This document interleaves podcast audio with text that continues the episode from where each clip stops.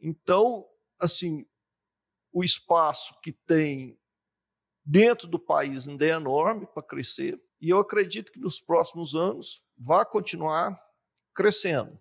Por quê? Proteína nobre e o preço acessível. Mesmo que ele esteja no patamar um pouco mais elevado que está hoje, ainda continua sendo a proteína nobre, de qualidade, com o menor preço.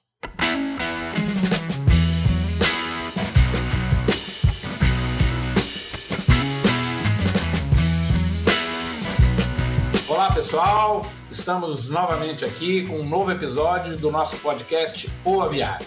E hoje nós temos aqui a ilustre presença do Dr. Edgar Soares. Nós vamos ter uma conversa sobre avicultura de postura.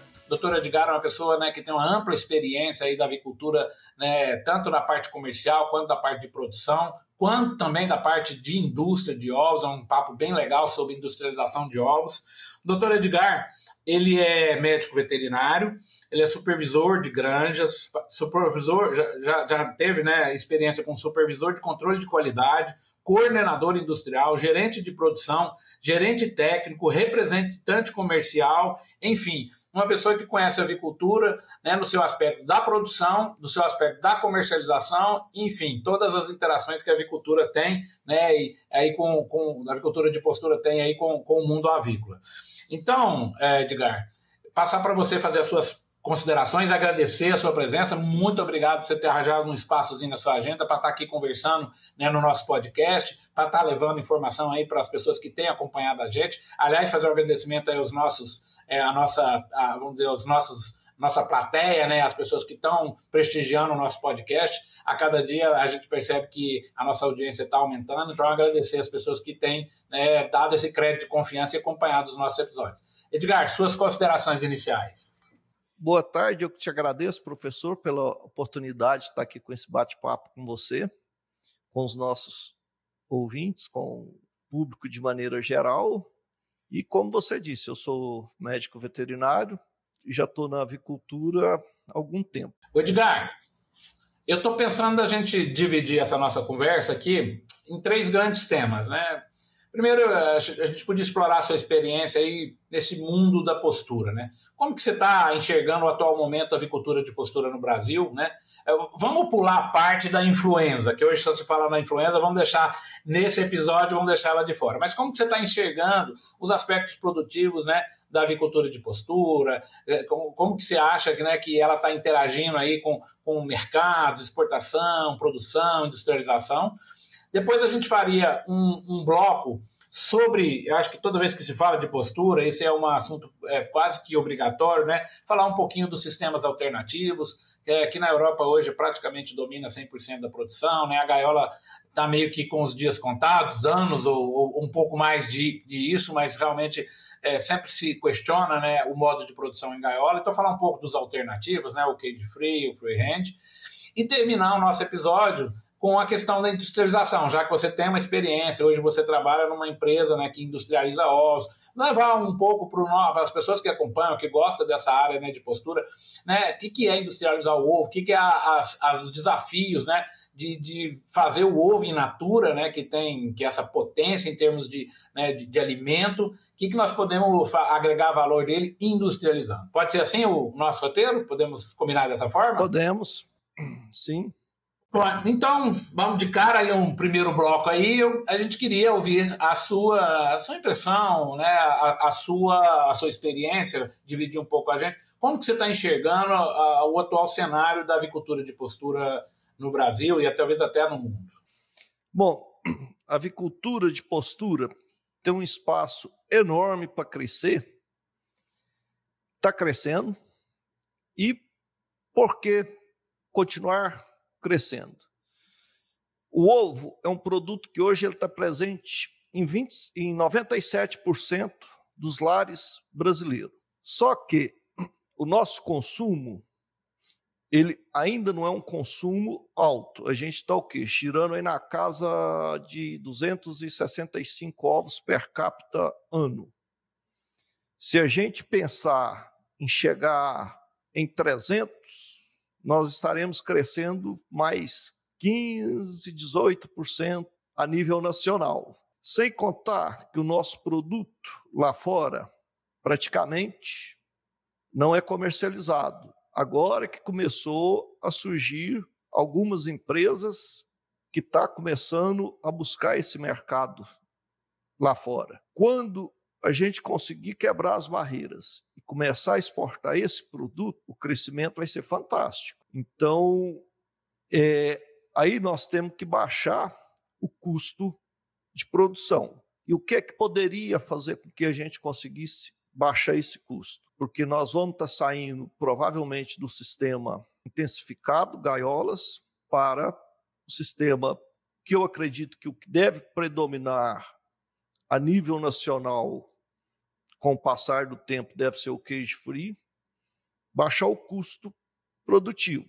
Vai investir em quê? Provavelmente nutrição.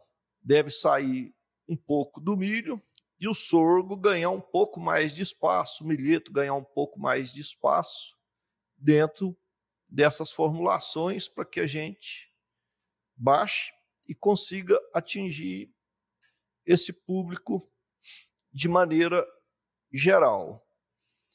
Então, assim, o espaço que tem dentro do país ainda é enorme para crescer, e eu acredito que nos próximos anos vai continuar crescendo. Por quê?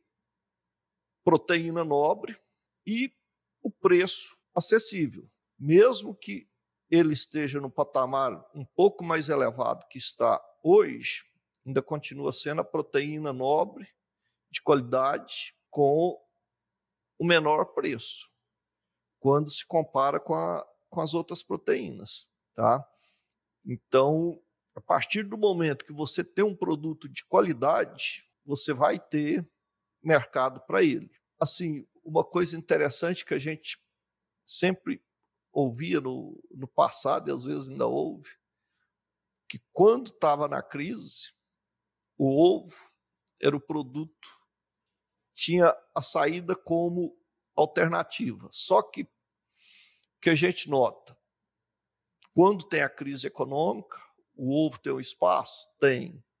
Cresce, a demanda cresce, mas depois ela permanece. E o que fez com que tem essa perspectiva de crescimento dentro da, da avicultura de postura. A profissionalização do setor. Se a gente compara alguns anos atrás com o que está hoje, ela se profissionalizou bem mais e tecnificou.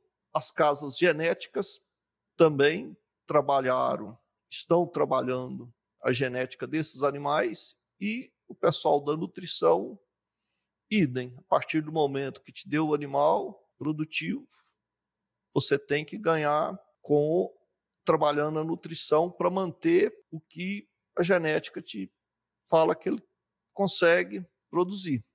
É exatamente, né, Edgar? Essa parte da, da, da, tecnificação, da automatização, da robotização, isso não tem volta, né? Em todas as cadeias produtivas. E você tem toda a razão, a avicultura de postura é, já entendeu que esse dever de casa tem que ser feito, as empresas começam a investir um pouco mais na tecnologia, essa tecnologia está a favor da produção, na, inclusive na melhoria da qualidade do produto, né, que nós sabemos que tem várias é, itens da produção que refletem diretamente na qualidade do ovo. Então, assim, eu acho que nós estamos vivendo esse momento, né? Você falou muito bem, a avicultura de postura começa a fazer essa transformação, já começou a entender, assim como é nos Estados Unidos, assim como é na Europa, né? Os galpões precisam mais, né, de um pouco mais de, de tecnificação, um pouco mais de, de, inclusive né, na, na, na, na, na climatização de galpão, certo? na automatização da colheita do ovo. Né? E hoje já tem sistemas que identificam, né, passando ali por escaneamentos, né, é, defeitos, trincas, enfim, sujidades, enfim. É, é, é uma indústria que a gente percebe que está buscando é, esse patamar elevado. E isso talvez vai nos levar, isso que você falou muito bem, né, aos mercados externos, que a partir do momento que a gente começar a exportar para os países, a partir do momento que a gente ampliar esse horizonte, aí ninguém segura, né, né, né Edgar? Porque hoje a gente exporta quase que uma quantidade ínfima, aí, ó, zero, menos que 1% da nossa produção. Né? Quando o corte nós já estamos exportando 30%, um pouco mais que isso da nossa produção. Você imagina se a gente conseguir crescer aí 10%, exportar 10%. Isso aí vai ser uma revolução em termos de, de produção nacional, né? Vai novas empresas, novos empre, empregos, novas tecnologias, enfim, né? Vai, a, a, vai, vai, aumentando aí essa fatia aí da, da avicultura de postura no país, né? Então acho que talvez isso não tenha volta, né? Concordo com você, o professor. A partir do momento que começar a trabalhar e como as empresas já estão começando a trabalhar a parte de qualidade, que esse produto ganhar o mercado externo vai ser algo irreversível, ou mesmo no produto in natura, ou mesmo no produto industrializado, que a tendência também está começando a surgir no Brasil essas empresas que estão investindo no ovo industrializado, longa vida, em pó, e com isso aí facilita mais você estar tá exportando. Sem falar, né, Edgar, que agora também o ovo virou aí, né? Vamos dizer aí, os que, o queridinho dos chefes de cozinha, né? Então tem vários chefes que estão promovendo o ovo aí com pratos sofisticados. Então o ovo deixou de ser aquela, né? aquela comida do pobre para passar aí frequentar altos cardápios, né? Isso mostra justamente a competência do setor, né? Mostrando colocando à disposição da população um produto, como você falou, de excelente qualidade nutricional, um preço bem baixo e ainda com requinte aí de alguns chefes de cozinha, né? Trazendo novas receitas, novas formas de preparo, deixando o ovo né, uma estrela de primeira grandeza aí nos pratos Brasil afora.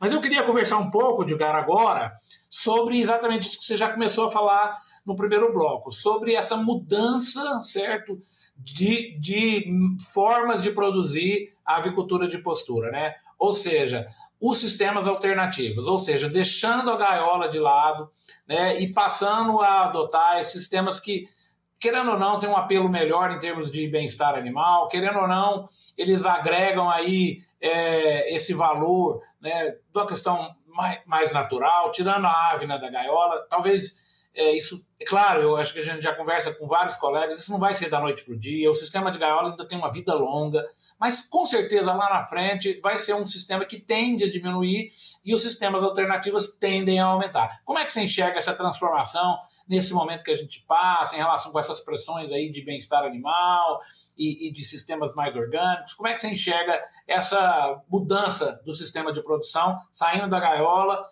e entrando nesse mundo dos alternativos?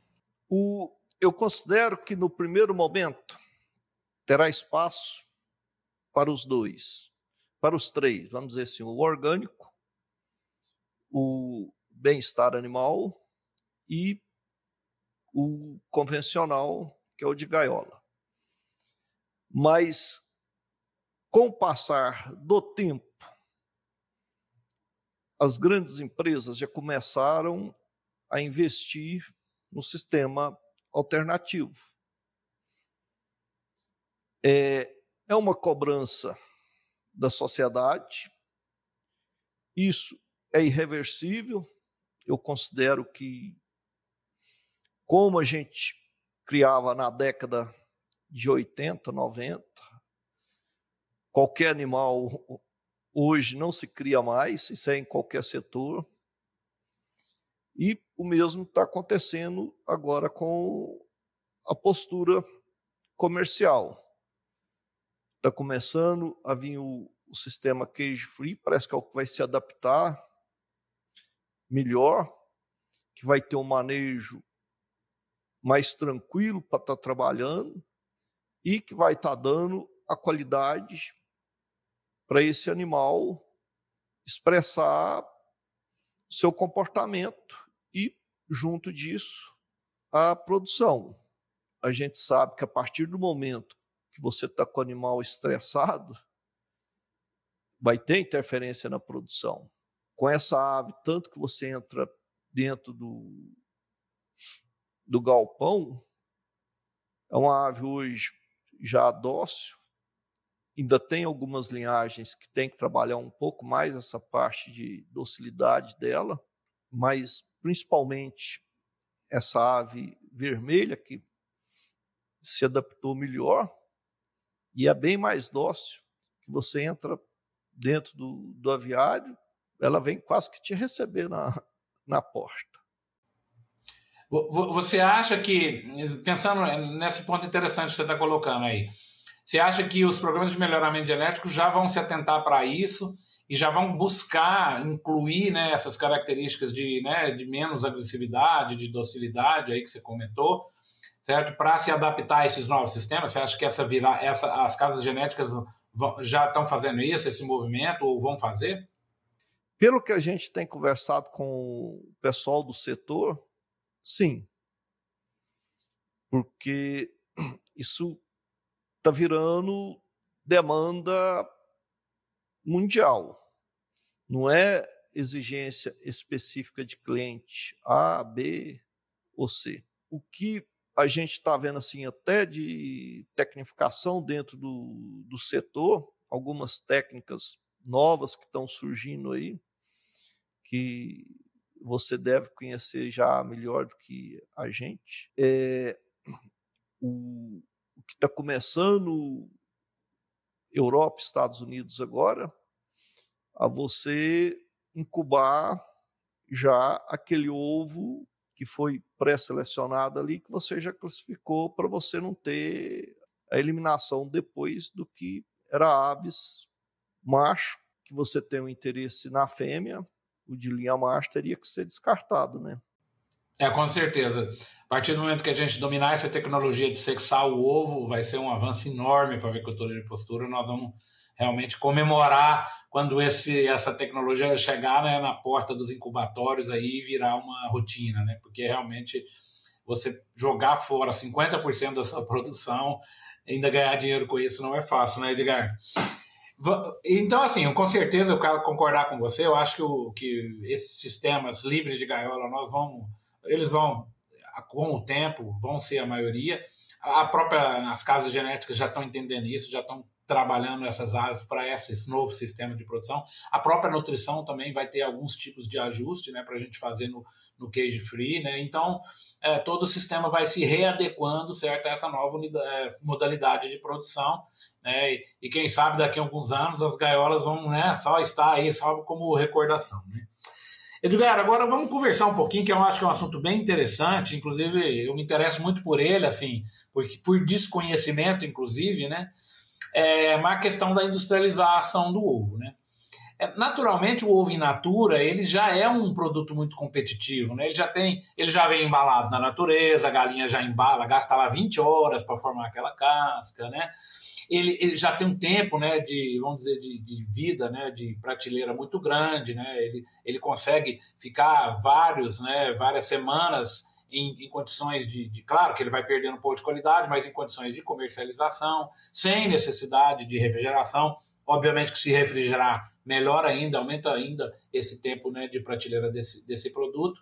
Mas nós já temos ele em natura, vamos dizer, muito competitivo. Como é que é transformar isso certo? Em produtos que agreguem valor, em produtos que mantenham a qualidade nutricional e ainda agreguem mais alguns outros fatores competitivos para melhorar ainda né, o oferecimento desse produto né, tão nobre da alimentação né, para, vamos dizer, várias é, utilizações na indústria, no comércio, enfim, vendendo, vendendo aí direto para o consumidor. Como é que funciona essa questão de industrialização do ovo?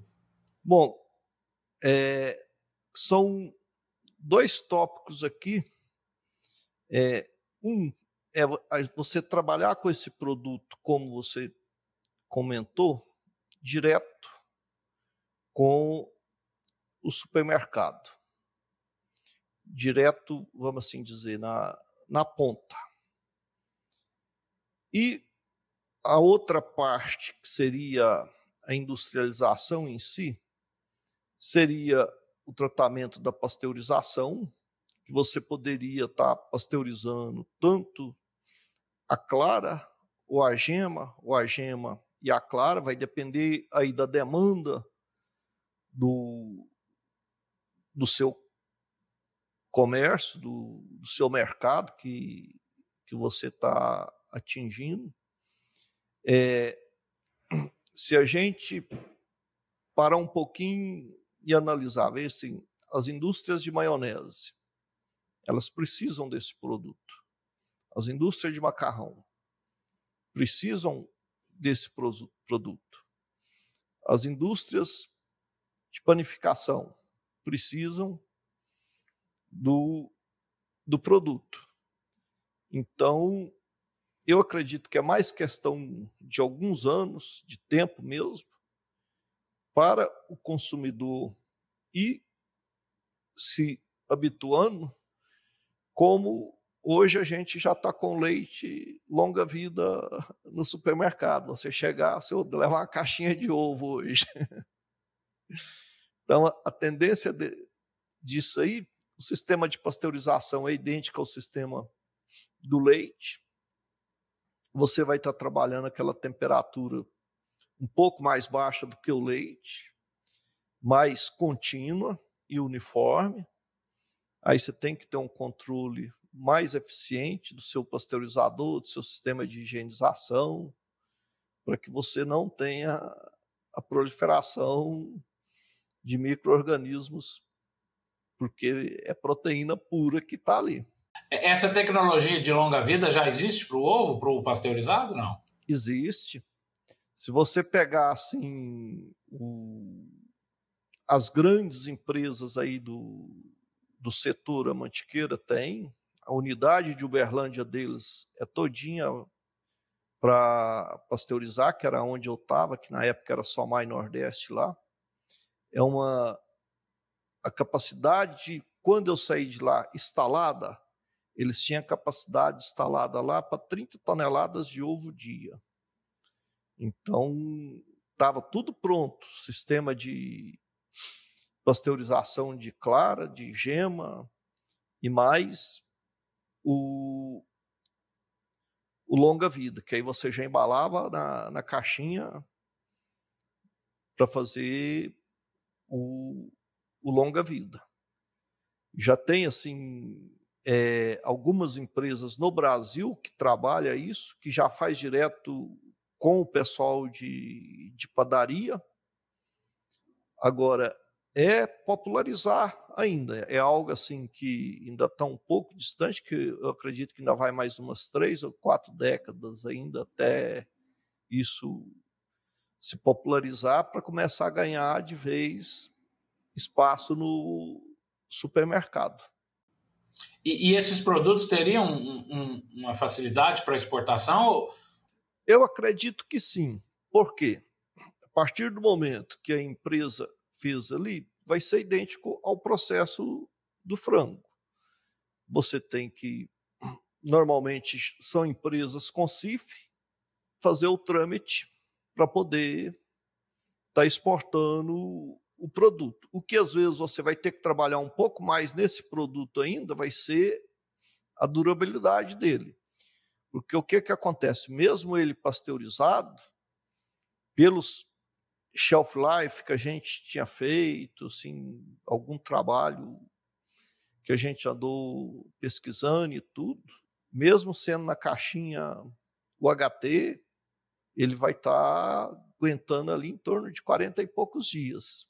Enquanto que o desidratado, o em pó, não, aí você consegue muito tempo, né? E, então, assim, é, é questão de, de trabalhar melhor essa pasteurização para você ganhar em tempo de, de prateleira desse produto, né? É, essa questão do, do ovo em pó, ele também ele é integral ou ele tem a clara e a gema também? Como é que funciona isso? É as três possibilidades? Só clara, só gema e o, e o integral? Ou, ou, ou, tem alguma limitação nessa questão do ovo em pó? Não, dá, dá para você trabalhar os três produtos.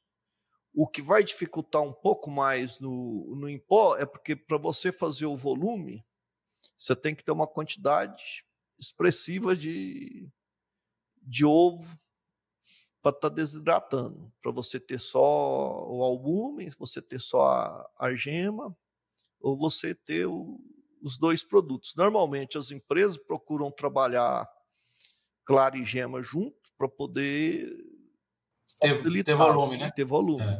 E, e, assim, é, você acredita assim que isso, essa questão da industrialização, ela sempre vai estar atrelada à produção, ou seja, a pessoa que vai industrializar necessariamente vai ter que produzir o seu próprio ovo, ou nós vamos chegar talvez numa situação onde eu vou ter granjas que vai fornecer para indústrias e aí a gente pode talvez esse parque industrial ficar um pouco mais robusto, ficar um pouco mais às vezes, né, com a capacidade de produção maior e pensando, né, aumentando a produção, para a exportação? Como é que você, como é que essa essa interação entre a produção e a industrialização, como é que ela se dá? Hoje nós já temos que eu conheço a nível de Brasil duas empresas multinacionais grandes que já compra o ovo da, das granjas para poder estar tá industrializando, que é o Neto Alimentos e a B Brasil, que já faz a maionese Heisent, que já está tudo dentro desse, desse mix. São empresas que não produzem ovo. Simplesmente tem os fornecedores, tem os clientes.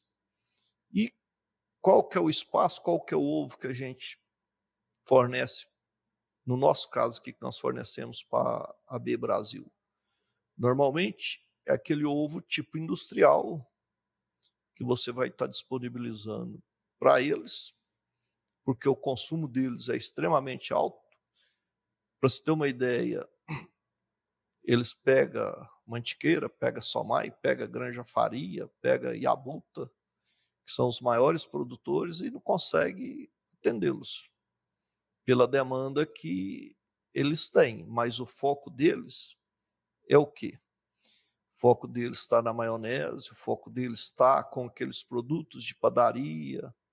E esse pessoal já exporta. E tanto que esse pessoal, o produto nosso aqui que a gente fornece para eles, normalmente é o conselho da Safety Humanicar lá, que é o livro de, de gaiola. Pega o outro, pega.